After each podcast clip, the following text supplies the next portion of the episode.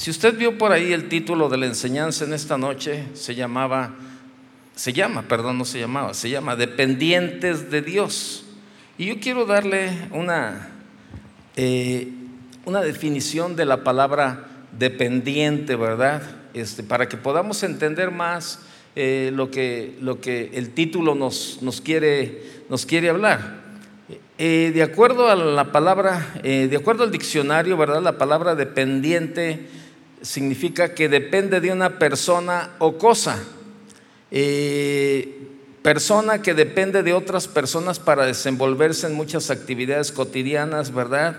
Eh, o, causa, o a causa de algún problema físico, mental o por, o por circunstancias socialmente adversas. Pero una persona es dependiente o se encuentra en situación de dependencia cuando tiene una carencia o pérdida de autonomía intelectual, física o sensorial causada por diversos motivos como la edad, una enfermedad o por la propia discapacidad que padecen y necesita ayuda para la realización de acciones básicas del día. Y cuando entendemos la palabra dependiente, bueno, lo contrario es independiente. Y cuando nosotros hablamos de, de esta palabra y decimos dependientes de Dios, estamos diciendo que pues estamos en una situación vulnerable, ¿verdad? Humanamente y que definitivamente en todo, en todo, dependemos de Dios. ¿Sí o no? ¿Cuántos aquí, cuántos hay independientes aquí en esta noche? ¿Alguien hay independiente? Ah, mire, hay independientes de Dios. ¿Ustedes son independientes de Dios? Pues es la palabra dependencia, ¿verdad? Es, es esa parte donde, donde decimos, ¿verdad? Dependo de Dios. O sea, no soy independiente. Independiente sería que me valgo por mí mismo, que no necesito a Dios para nada. Eso significa ser independiente, ¿verdad? Pero cuando decimos dependientes es que en todo momento necesitamos a Dios. ¿Para qué? ¿Para cuánto necesitamos a Dios? No le oigo. Para todo. Mire, a diferencia, a diferencia, vamos, bueno, ahorita vamos a ver un pasaje ahí en, la Biblia, pero eh, definitivamente en nuestro caminar diario necesitamos depender de Dios. Y cuando hablamos de dependencia, va de la mano con la palabra confianza. No podemos depender de alguien a quien no le tenemos confianza. Y necesitamos, necesitamos depender de Dios en todo momento, porque eh, hay momentos en, que los que aparentemente parece todo perdido y no hay mucho que hacer. Vaya conmigo a Segunda de Reyes capítulo 18. Hay veces que eh, aparentemente para nosotros todo está perdido, ¿verdad? Eh, así, bueno, así, así, así lo vemos humanamente y decimos, ¿ahora qué hago? ¿Qué hago? Necesito la ayuda de alguien. Y todos, todos en, en la vida, no importa, no importa qué tan entregados estemos a Cristo, siempre tenemos momentos de dificultad, tantos que muchas veces no sabemos qué hacer y todo parece perdido. Y el enemigo el enemigo, fíjese bien, a través de las diferentes circunstancias o a través de muchas personas, nos quiere hacer desconfiar de la protección de Dios. O sea, nos quiere hacer que nos movamos de una manera independiente, que no dependamos de Dios. Como que le digamos, Señor, yo a ti no te necesito para nada. Yo soy independiente y no necesito de ti. Pero sabe, todo eso está envuelto en una palabra que se llama orgullo, soberbia. Cuando tú dices, no, no, yo para qué. Hace muchos años, ahorita le digo que a dónde vamos a ir de, Segunda de Reyes. Hace muchos años, eh, yo estaba recién convertido.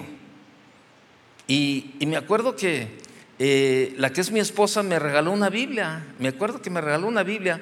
Dios habla hoy. Pues estamos, pues estamos recién convertidos, también ella.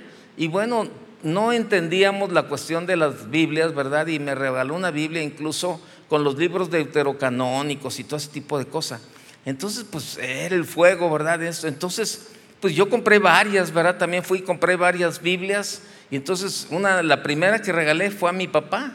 Y después me encontré a un primo y le regalé una Biblia, ¿verdad? Ahí, mira, este, estoy leyendo la Biblia y he encontrado unos pasajes bien tremendos y, todo ese tipo de cosas. Y, la Biblia nos enseña que, debemos de tener confianza en Dios y apoyarnos y depender de Dios y todo eso. Digo, es, y, necesitamos la ayuda de Dios. Entonces, él, este hombre me contesta y me dice, ¿para qué? ¿Para qué necesitamos la ayuda de Dios? ¿Cómo que para qué? Pues para todo. Pues Él te da la salud, Él te da el trabajo, Él te da la fuerza, Él te da todo así. Dijo, no, no, no, eso no es cierto. Eso no es cierto. Yo tengo trabajo, dice, porque tengo capacidad para, para tenerlo. Dice, y porque creo que tengo la sabiduría suficiente para ir y este, hacer una solicitud en un trabajo y por eso me contrataron. Pero Dios no tiene nada que ver ahí. Ah, caray, me quedé yo ahí. ¿Cómo? No, Dios no tiene nada que ver ahí. Ahora, tú me dices que, Dios tiene, cuidado, la comida, pues la comida, bueno, tengo un trabajo y, con lo que gano en el trabajo, con eso compro la comida, pero ¿qué tiene que ver Dios ahí? Y yo me quedaba así, pues yo estaba recién, así, pues como que, pues ¿qué le dices? ¿Qué le contesto? Bueno, pues todo, pues es que Dios te da la, la vida y la salud. No, no, no, no, no, no. Y me dijo, no sé en qué rollos andas metido, pero todo eso eh, olvídate, eso no, es como tú lo piensas. No, pero la Biblia aquí lo dice. No, bueno, la Biblia, pero pues la Biblia qué, ¿quién le escribió? Otro hombre como tú. Total, estaba y yo, pues qué, qué onda, ¿verdad? Y, y, según yo estaba acá, este, pues iba a evangelizar y compartirle y todo eso, no, pues me dejó ahí todo, todo este, o sea, me dio hasta como para repartir y dar. Y pues ya me quedé callado, ¿no? Y yo decía, no, Señor, este hombre está mal. Yo sé que te necesitamos para todo. En todo está tu mano, Señor. Y, y, bueno, ya así quedó. Pasó un tiempo, entonces pues ya a través de las enseñanzas, a través de la palabra, pues fuimos aprendiendo, ¿verdad? Y un día tuve la oportunidad de llegar y sentarme a platicar con él y con la Biblia otra vez. ¿Te acuerdas aquella plática que tuvimos? Me dijo, sí. ¿Y sabe qué? Que le empiezo a compartir con la palabra, pero ahora sí, ya con, ya con, con, ahora sí con, como dicen por acá en México, con los pelos de la burra en la mano, ya bien convencido y más, con más certeza de la que aquel día, ¿verdad? Y yo, porque pues aquel día yo traía el fuego, pero pues había una ignorancia en mi vida en cuanto al conocimiento de la palabra. Y comencé a compartirle y, comencé a hablarle con la palabra. ¿Sabe qué? Al final terminé orando por él y le doy gracias a Dios porque al poco tiempo este hombre se convirtió a Dios. Pero él, para él, su vida era independiente. Él decía, no, ¿yo para qué? ¿Yo para qué necesito a Dios? Pero decía, no, sí lo necesitamos. ¿Usted lo necesita? ¿Usted es dependiente de Dios? ¿O no? Sí, ¿no? Entonces, si mire, el enemigo a través de las diferentes circunstancias o a través de muchas personas nos quiere hacer desconfiar de la protección de Dios. Vaya conmigo al segundo capítulo de Reyes, en el, en el perdón, segunda de Reyes capítulo 18. Segunda de Reyes capítulo 18. Segunda de, de Reyes 18, verso 29. Así ha dicho el rey, no os engañe Ezequías, porque no os podrá librar de mi mano. Y no os haga Ezequías confiar en Jehová, diciendo, ciertamente nos librará Jehová y esta ciudad no será entregada en manos del rey de Asiria. Fíjese, Allí, este, cuando estamos pasando por diferentes crisis, es muy común escuchar a otros decirnos, ¿verdad? ¿Y dónde está tu Dios? No, pues no que eres tan cristiano. ¿Por qué estás enfermo? ¿O por qué no tienes trabajo? Pues si tú eres cristiano, ¿verdad? Y comienzan y comienzan. Y sabe, aquí vemos cómo, cómo este hombre trató de, decía, ¿verdad? Así dice, en otra versión dice, así dice el rey, no se dejen engañar, por, dice, no se dejen engañar por Ezequías, él, él no puede librarlos de mis manos. No dejen que Ezequías los persuada a confiar en el Señor diciendo, sin duda el Señor nos librará, esta ciudad no caerá en manos del rey de Asiria. Decía, no, no, no, no, no, no, no se crean de eso. No, no, olvídense. Esto que está diciendo. O sea, le está diciendo, no, ni confíen, ni, ni le hagan caso. Y tú dices, bueno, ¿y qué pasa? Pero sabe, Ahí es cuando nosotros, ¿verdad? Tenemos que buscar la guía y la dependencia de Dios.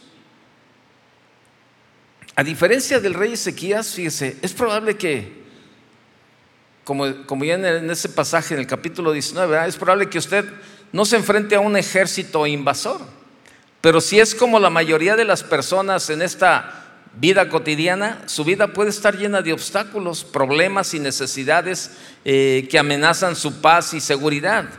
¿Y qué hacemos al respecto? ¿Confía en sus propias fuerzas y su talento para encontrar un camino o pide ayuda a Dios? Uno de los propósitos de la oración es hacernos conscientes de nuestra dependencia del Señor. Ninguna preocupación es, fíjese, ninguna preocupación es demasiado, demasiado pequeña para llevarla a Dios. Le repito, ninguna preocupación es demasiado pequeña para llevarla a Dios. Y nada es demasiado grande para que Dios no pueda manejarlo. De hecho, se nos dice que no nos preocupemos por nada, y que oremos por todos. ¿Se acuerdan, lo que dice en Filipenses 4:6? Por nada estés qué? Afanoso, preocupado, estresado, afligido. Más bien, en toda oración, y dice, más bien, eh, presenten sus peticiones en toda oración y ruego y con acción de gracias. Pero dice, pero dice, nos enseña, la Biblia nos enseña que no nos preocupemos por nada y que oremos por todo.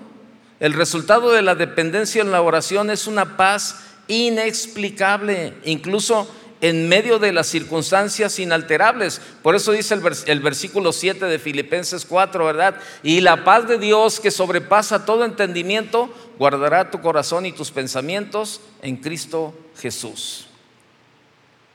A veces olvidamos que somos criaturas, fíjese bien, que dependen por completo de Dios para poder respirar, nada más, para poder respirar.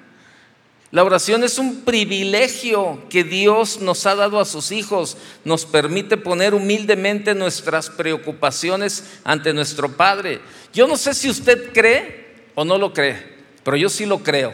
Cada vez que estamos dando los avisos y que digo, alguien viene enfermo, vamos a orar, yo sí lo creo. Yo sí creo que, que estamos clamando y que Dios nos está escuchando.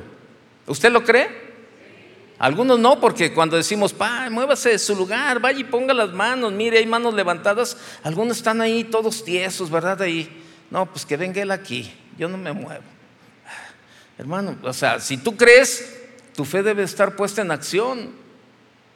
Por eso le digo, yo sí creo, yo sí creo que, que podemos orar. Y mire, a veces nos algún día vamos a tener un servicio de, testimonios de, lo que Dios ha hecho en la vida de muchos, ¿verdad? Cuando luego cuando vienen, ¿verdad? Este, ahorita Manuel me estaba diciendo, ¿verdad? Hace unos días él me habló y me decía, eh, Manuel González, uno de los servidores, me decía que su hermana estaba bastante delicada, la verdad. Es más, incluso eh, tenía plática con él así como ya, como que se estaba despidiendo, la verdad, este, su hermana.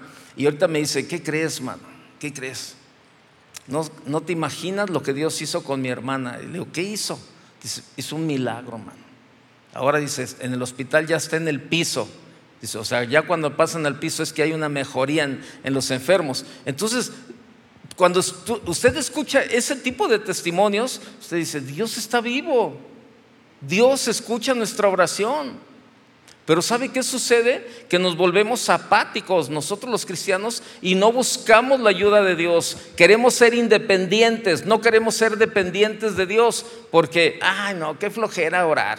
Y luego, no, pues a lo mejor Dios ni me escucha. A lo mejor, ¿sabes qué? esa apatía no te va a llevar a ningún lado. No sé si es apatía o es pereza de doblar la rodilla y clamar por las necesidades, ¿verdad? De aquellos que, que, sabes que están pasando un tiempo difícil. A lo mejor tú no, pero hay mucha gente a tu alrededor que tiene necesidad de que tú intercedas por ellos, ¿verdad? Delante de Dios y que Dios haga un milagro. Y créemelo, de verdad hay, hay muchos. Aquí, si tú, es, si tú vienes conmigo al final, yo te presto las peticiones y que veas y veas toda la necesidad que hay.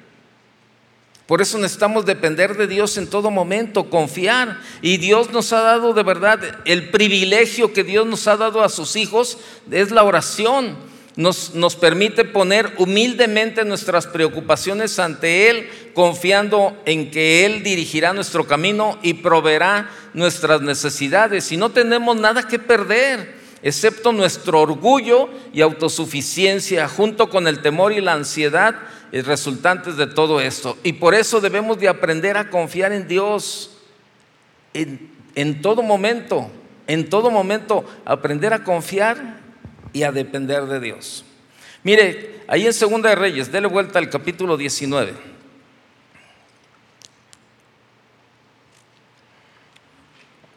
En el verso 10.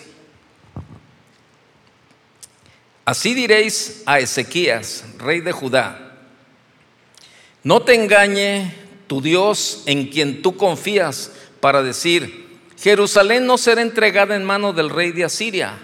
He aquí tú has oído lo que han hecho los reyes de Asiria a todas las tierras, destruyéndolas. ¿Y escaparás tú? ¿Acaso libraron sus dioses? Fíjese, ¿acaso libraron sus dioses a las naciones que mis padres destruyeron? Esto es Gozán, Arán, Resef y los hijos de Edén que estaban en Telazar, Telazar. ¿Dónde está el rey de Amat, el rey de Arfat y el rey de la ciudad de Serbabain, Sefarbaín, de Ena y de Iba? Y tomó Ezequías las cartas, fíjese, y tomó Ezequías las cartas de mano de los embajadores y después que las hubo leído, subió a la casa de Jehová y las extendió Ezequías delante de Jehová. Y oró Ezequías delante de Jehová diciendo, Jehová Dios de Israel, que moras entre los querubines, solo tú eres Dios de todos los reinos de la tierra. Tú hiciste el cielo y la tierra. Inclina, oh Jehová, tu oído y oye. Abre, oh Jehová, tus ojos y mira. Y oye las palabras de Sennacherib que ha enviado a blasfemar al Dios viviente. Es verdad, oh Jehová, que los reyes de Asiria han destruido las naciones y sus tierras, y que echaron al fuego a sus dioses por cuanto ellos no eran dioses, sino obra de mano de hombres, madera o piedra, y por eso los destruyeron. Ahora pues, oh Jehová Dios nuestro, sálvanos, te ruego de su mano, para que sepan todos los reinos de la tierra que solo tú, Jehová, eres Dios. ¿Cómo ve? bueno, vemos ahí cuando Sennacherib, el rey de Asiria, vino contra el reino de Judá, ¿verdad? Para conquistarlo. El rey Ezequías hizo una oración preciosa pidiendo ayuda a Jehová su Dios. Y en esa oración que el rey Ezequías hizo podemos encontrar las razones, fíjese, podemos encontrar las razones por, por las cuales también nosotros en momentos de angustia y de aflicción podemos confiar en que nuestro Dios nos defenderá de nuestros enemigos y que también nos ayudará a salir de todas las aflicciones y las situaciones que estamos pasando. Y si reflexionamos en estos versículos. ¿Cuáles son las razones por las cuales nosotros confiamos en nuestro Dios? Por las cuales nosotros dependemos de Dios. Pues ahí en el verso 15, ¿verdad? El Dios en quien confiamos, vea el verso 15. Y oró Ezequías delante de Jehová diciendo, Jehová Dios de Israel, que moras entre los, entre los querubines. ¿Qué está diciendo? El Dios en quien confiamos no es de este mundo, no es de este mundo. Nuestro Dios mora entre los querubines en el cielo. Es decir, que nuestro Dios es el único Dios verdadero todos los demás son ídolos, dioses falsos que están en la tierra, que son hechos por las manos de hombres pues, o que son inventados en la imaginación del hombre. Así, fíjese, bueno, el único, el único Dios verdadero no está en una escultura, no está en una cruz, no está en una pintura, no está en una estampita. El único Dios verdadero está en el cielo y está siempre dispuesto a escucharnos por medio de la oración. Uy, yo pensé que le iba a dar gusto. No, pues así. Hasta flojera me da seguir hablando. No, ya. Fíjese, ahora que fue el evento de mujeres, algunos vinieron algunos pastores de fuera y trajeron a sus esposas, ¿verdad? Y mientras ellos estaban aquí, mientras las mujeres estaban recibiendo enseñanza, bueno, nosotros convivíamos y compartíamos aquí con los pastores, ¿verdad? Y, se quedaron el fin de semana algunos, y bueno, pues este, para atenderlos, eh, algunos de ellos no conocían Chapala. Y bueno, pues este, fuimos, ¿verdad? El pastor Chava y su esposa, y mi esposa y yo, y, a llevarlos a que conocieran Chapala, ¿verdad? Entonces, este, pues ya fuimos a comer ahí, ¿verdad? A un lugar muy bonito que está en la, en la montaña, ahí en San Juan Cosalay, donde se ve, donde el lago de Chapala tiene una vista preciosa. Y el lugar está bien bonito, ¿verdad? Y entonces, no, pues estábamos ahí este, platicando y todo eso. Y, bueno, eh, les dijimos, ¿han probado las nieves de Jocotepec? No, pues no. Ah, bueno, este, ah, no hay que pedir postre, mejor nos vamos a las nieves a Jocotepec. Y pues ya nos bajamos, ¿verdad? Y ahí vamos de, San Juan Cosalá para Jocotepec. Y pues cuando vamos llegando al pueblo, no, hombre, había una santa peregrinación impresionante.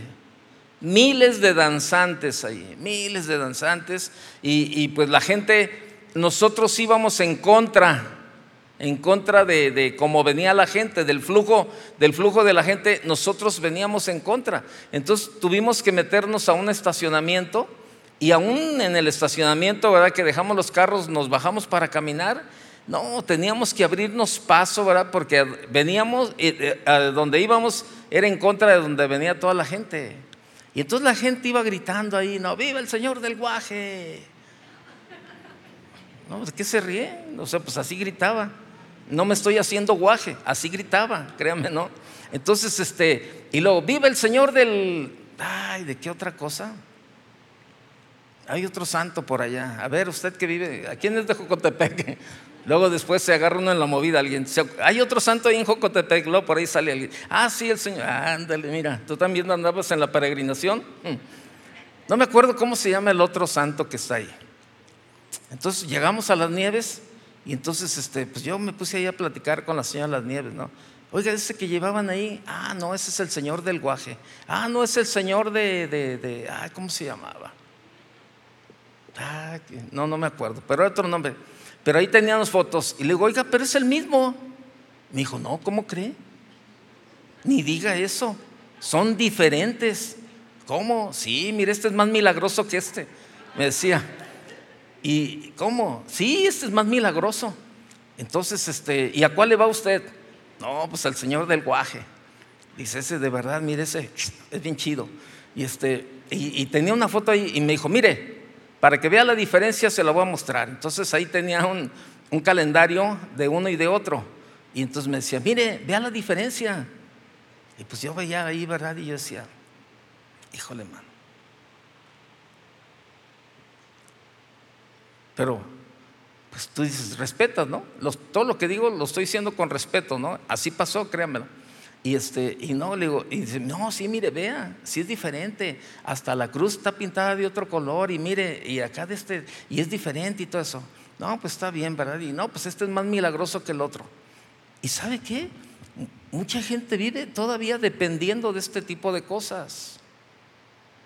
Yo hablaba Estamos llevando la clase de los diez mandamientos en el Instituto Bíblico y este, este martes que me toca a mí dar clases, eh, tocamos, entramos de lleno a los diez mandamientos y me tocó hablar del primero. No te hagas imagen, ¿verdad? De nada de lo que está en el cielo, ni debajo de la tierra, ni... O sea, porque Dios es un Dios celoso, todo eso, de la idolatría. Y yo les decía, es que de verdad, Si no dependemos de Dios, vamos a depender de otra cosa. Y eso es lo que el enemigo quiere. Quiere llevarnos a depender de nuestras propias fuerzas, de nuestra propia capacidad, de, de muchísimas cosas. Acuérdense, los que venimos de la religión tradicional dependíamos de muchísimas cosas, la verdad. Este, a mí me tocó, me tocó ir a, eh, con mi abuelita andarla acompañando que a pagar la manda al Santo Cristo Milagroso, ¿no? Allá a Tanuato, Michoacán. No, pues hijo, pues vamos, acompáñame a Talpa, ¿no? Porque también allá debo. No, y acompáñame a Lagos de Moreno porque también allá tengo una deudita. Y acompáñame, y yo, pues órale. Y era pura caminata, ¿no? Y decía, híjole. Ahora cuando ya entendemos esta parte y vemos, ¿verdad? Entonces, híjole, tan fácil levantar los ojos y clamar al Dios vivo. ¿De verdad?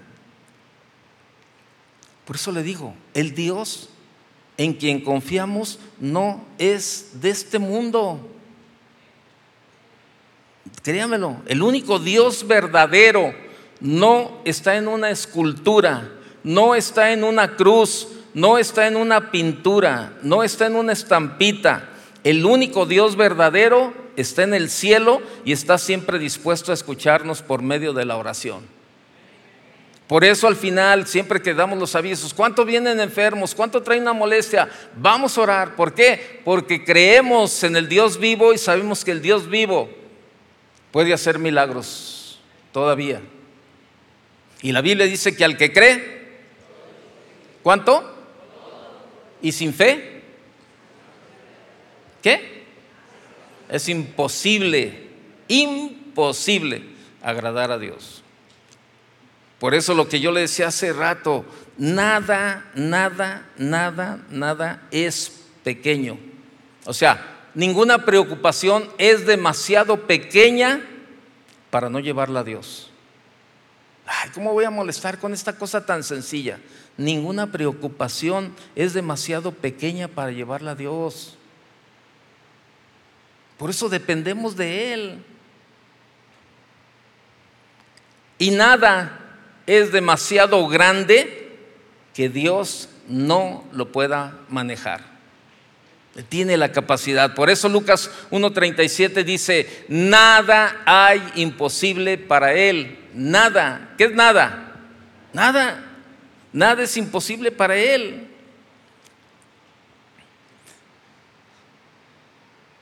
Otra razón por la cual confiamos en nuestro Dios, ¿por qué? Porque el Dios en quien confiamos es quien tiene la última palabra. Vea lo que dice el verso 15. Sigamos leyendo el verso 15. Dice, eh, en la segunda parte, ya leímos ahí donde dice que moras entre los querubines. Luego la otra parte dice, solo tú eres Dios de todos los reinos de la tierra. Tú hiciste el cielo y la tierra. Así de sencillo. Él hizo todo. Y Él tiene la última palabra. Solo nuestro Dios es Dios sobre todos los reinos de la tierra. Él tiene todo el dominio. Él es quien tiene el control. Todo depende de nuestro Dios. La última palabra la tiene Él. La decisión final viene de nuestro Dios. Así de sencillo.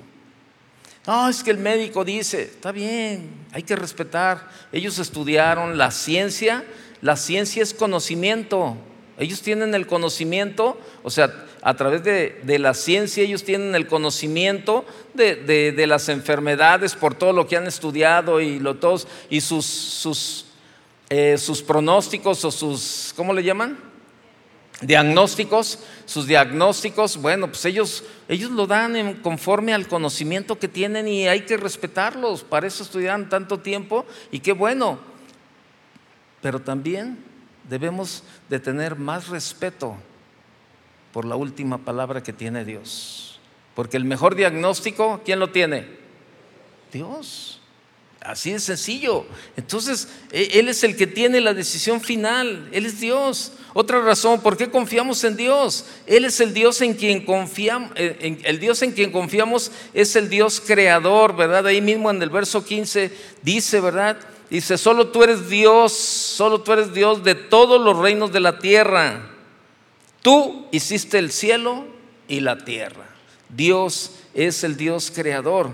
Con su palabra todo fue creado. Ponga una marca por ahí y acompáñeme al Salmo 148, por favor. Salmo 148, en el verso 5.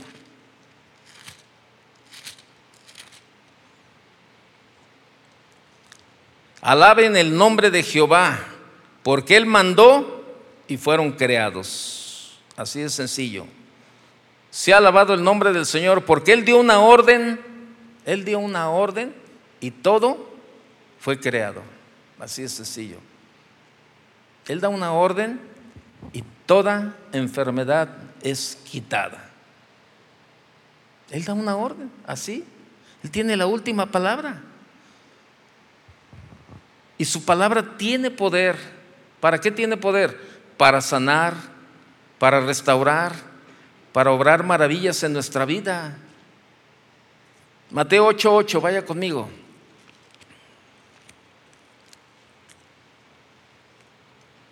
Respondió el centurión y dijo, Señor, no soy digno de que entres bajo mi techo, solamente di la palabra y mi criado sanará.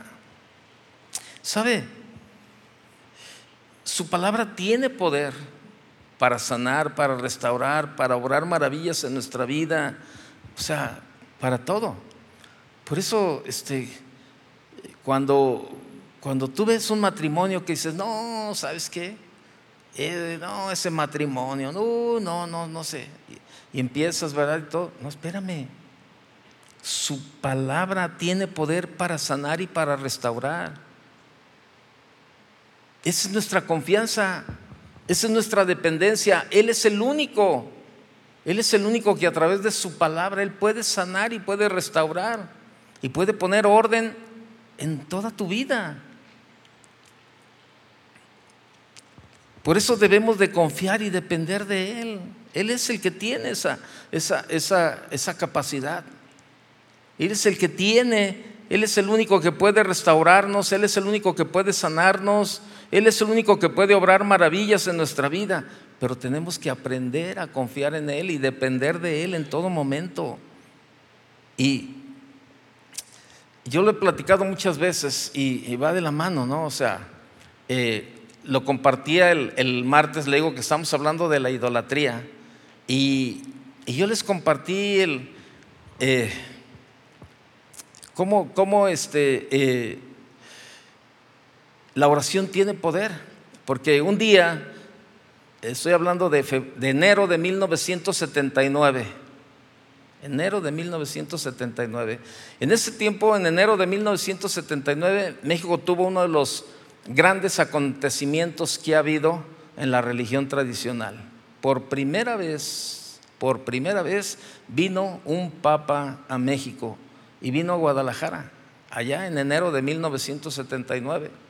Y bueno, pues fue un gran, un gran, gran acontecimiento para la religión tradicional.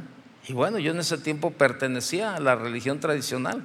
Y yo trabajaba en una oficina en donde este, pues, estaba yo en el área de contabilidad y pues había de, eh, cobranza, había esto, había vendedores, había de todo. Entonces el gerente de la empresa dijo, eh, el día de mañana tienen libre, vamos a cerrar para que vayan a ver al Papa. Entonces una, una, una de las personas que estaban ahí se puso, se encendió se encendió. Cuando él dijo, vayan a ver al Papa, el día de mañana la oficina va a estar cerrada. Y esta mujer se encendió y con enojo le dijo al gerente, ¿y qué le van a ver a ese hombre? ¿Qué le van a ver? Ese hombre es como cualquiera de nosotros. Ese hombre es como cualquiera de nosotros, la verdad. ¿Qué le ven? Es un hombre como cualquiera. Él necesita también del perdón y del arrepentimiento como todos nosotros. Y estaba ahí Hombre, yo me enardecí más que ni ella. No, no, no, me puse. Mire, se traigo leña verde, la quemo ahí. En serio, de cómo me puse. Y pues ya sabe que cuando estábamos en la, en la religión tradicional, pues lo único que teníamos era el título. ¿A poco no? Porque pues realmente, pues, ay, decíamos, y entonces yo me enardecí, que le digo, ¿qué estás diciendo, hereje? Así, fíjese, yo bien enardecido, ¿no? Y, este, le dije, hereje, eres un hereje. Y yo le decía al gerente, oiga, oiga lo que está diciendo. A ella no le dé el día, que ella se venga a trabajar sola el día de mañana y nosotros vamos a ver al papi y ella que se venga para acá. Es un hereje, no le está diciendo, oiga todas las tonterías que está diciendo. Entonces ella me dijo, volteó a verme, pero volteó a verme con una cara así de, no de coraje, no de coraje, sino con una cara así como de, esas veces así como, como cuando usted este, voltea a ver a uno de sus hijos, ¿verdad? Y que, que hace una travesura y que dice, ay, hijo, no. Ella volteó a verme y me dijo, ay, Toño. Dice, yo voy a orar mucho por ti y le voy a pedir a Dios que te dé la oportunidad de que, de que lo conozcas y que puedas entregarle tu vida a Él. Porque si de esa forma, fíjate, como estás ahorita defendiendo a un hombre, el día de mañana que lo conozcas a él, tu vida vas a dar para defenderlo a él. Y yo voy a orar por ti para que, para que conozcas a Dios. Me comprometo con Dios y me comprometo contigo que no voy a dejar de orar hasta que yo no vea este, la respuesta de parte de Dios. Y yo, pues, ah, yo me reía, dije, ahí está, hereje. Que le va a escuchar Dios con todas esas tonterías que anda diciendo, ¿verdad? Pues total, le estoy hablando febrero de 1979. Pues ándile, por allá como en, en abril, marzo, abril de 1982, yo llego a una iglesia, a la iglesia del camino. Y pues yo ya andaba ahí, ¿no? Empezaba, tenía tiempo de, eh, tenía un poco tiempo de haber empezado a ir ahí, ¿verdad? Por la que es mi esposa, ella me invitó y no, pues ya andaba ahí para arriba y para abajo y eso. Y en el, y en el porque pues yo iba todos los domingos y de a las tres reuniones del día ahí me las aventaba, a las ocho de la mañana, a las once y las seis. Ahí vivía el domingo yo, comía, desayunaba, comía y cenaba. Y pues ándele en, el, en un receso de, de, de, enseñanza, enseñanza pues yo ando ahí por la cafetería y que me encuentro esta mujer. Y me ve y se queda así parada. Y me dice, ¿qué estás haciendo? Le dije, ¿cómo? ¿Qué estás haciendo? Le dije, soy cristiano. Y comenzó a llorar. Comenzó a llorar y me dijo, yo sabía que Dios iba a contestar mi oración. Yo sabía que Dios te iba a alcanzar. Y me, vino, yo andaba con, con, mi esposa y era mi novia en ese tiempo, y llegó conmigo, me abrazó y, este, y me dio un beso en la mejilla. Y le digo, y yo le había platicado ese caso a, a, a, mi novia, ¿verdad? Y, le digo, ¿te acuerdas la que te platiqué allá, que, que dije yo hereje y todo eso? Pues es ella.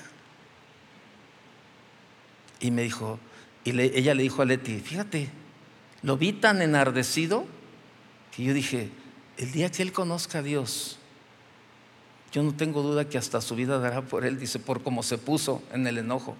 Y si yo oré, oré, y ahora Dios me permite ver este, que, que Él escucha nuestra oración. Y sabe, de verdad, de verdad, por más difícil e imposible que tú veas la necesidad, el problema, la aflicción, la enfermedad lo que, o lo que estás viviendo, no dudes, no dudes. Dios nos escucha. Dios nos escucha. Yo no sé cuál sea la situación que tú estás pasando o, qué es lo, la necesidad o por qué has estado orando durante tanto tiempo. Pero no desistas.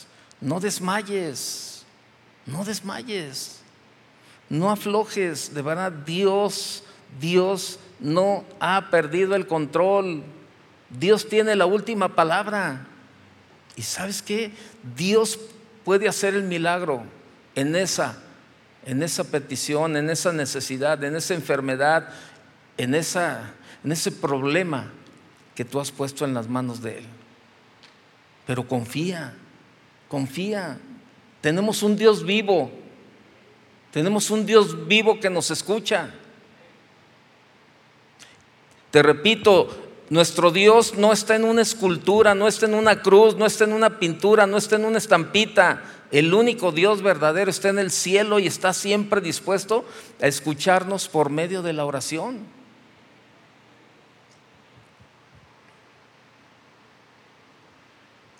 Él es el que sana todas tus dolencias. Es el Dios en quien confiamos. ¿Sabes por qué confiamos? Porque siempre nos oye. Regresa a, Segunda de Reyes, por favor. Segunda de Reyes, capítulo 19, en el verso 16.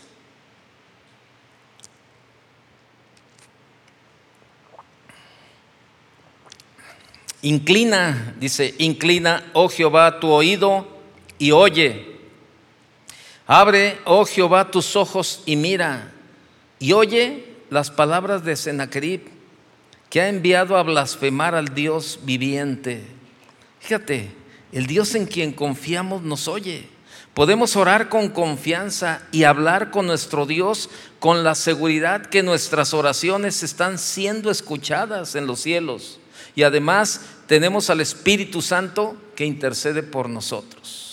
Romanos 8:26, vaya conmigo. Romanos capítulo 8, verso 26. Y de igual manera el Espíritu nos ayuda en nuestra debilidad, pues ¿qué hemos de pedir como conviene? No lo sabemos, pero el Espíritu mismo intercede por nosotros con gemidos indecibles. El Dios en quien confiamos nos mira. Vea lo que dice ahí en, el, Segunda de Reyes 19, 16. Dice, abre, oh Jehová, tus ojos y mira. Él nos mira. Nuestro Dios no es indiferente a nuestro dolor ni a nuestras lágrimas. No, es diferente, no es indiferente a nuestro dolor ni a nuestras lágrimas. Ahí dele vuelta, Segunda de Reyes, capítulo 20, por favor. Segunda de Reyes, capítulo 20, verso 5. Dice, vuelve y di a Ezequías, príncipe de mi pueblo, así dice Jehová, el Dios de David tu padre, yo he oído tu oración y he visto tus lágrimas. He aquí que yo te sano. Al tercer día subiré a la casa de Jehová. Qué tremendo. O sea, Dios escuchó. Por eso podemos confiar en Él, porque Él nos escucha. Nuestro, nuestro, Dios nos mira con amor a pesar de nuestras debilidades y errores. Mire, hay un pasaje muy bonito. Vaya con Marcos, en Marcos capítulo 10. ¿Se acuerda del joven rico? ¿Se acuerda que Jesús habla con él, verdad? Que le dice, ve y vende todo lo que tienes. Y este, Marcos 10, 21, por favor. Entonces Jesús, fíjese cómo, cómo dice este versículo. Eh, o sea, eh, ya ahí le dice, ¿verdad? Este, no, pues los mandamientos sabes, no adulteres, no mates, no hurtes, todo ese rollo. Y, y, y le dice en el 20, entonces respondiendo le dijo, maestro, todo esto lo he guardado desde mi juventud. Entonces Jesús, entonces mirando, verso 21, entonces Jesús mirándole, ¿qué hizo? ¿Qué hizo? Le amó. Fíjese, o sea, a pesar de nuestros errores, a pesar de nuestras debilidades, Dios siempre nos mira con amor. Jesús le está ahí diciéndole lo que tiene que hacer y él, no, todo eso ya lo hice, no, todo eso ya me lo sé, no, sí, yo, está bien. Dice entonces Jesús, mirándole, le amó y le dijo, una cosa te falta, anda, Vende todo lo que tienes y dalo a los pobres y tendrás tesoro en el cielo y ven. Sígueme tomando tu cruz. En otra versión dice, Jesús lo miró con amor. Ese es el Dios en el cual confiamos usted y yo. Es el Dios del cual dependemos usted y yo. El Dios en quien confiamos es único, es el único que salva. Regrese a Segunda de Reyes, ya para terminar. Segunda de Reyes 19, 19, por favor.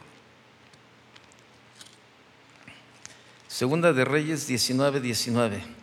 Ahora pues, oh Jehová Dios nuestro, sálvanos, te ruego de su mano, para que sepan todos los reinos de la tierra que solo tú, Jehová, eres Dios. Solamente en Él hay salvación y vida eterna. No solamente quiere sanarte de tu enfermedad o librarte de tu deuda o restaurar tu familia o tu matrimonio. Él quiere salvar tu alma de la condenación eterna. Por eso, usted y yo debemos depender, ser dependientes de Dios y confiar en Dios cada día, en cada momento. Y yo quiero terminar aquí y orar. Orar por aquellos que tienen que tienen esta necesidad.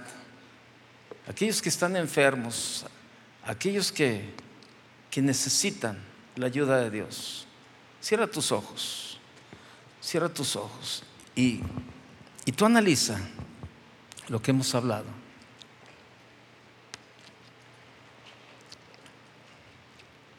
Pero si tú crees que Dios es suficiente, este es un buen momento para orar. Si tú necesitas un milagro en esta noche.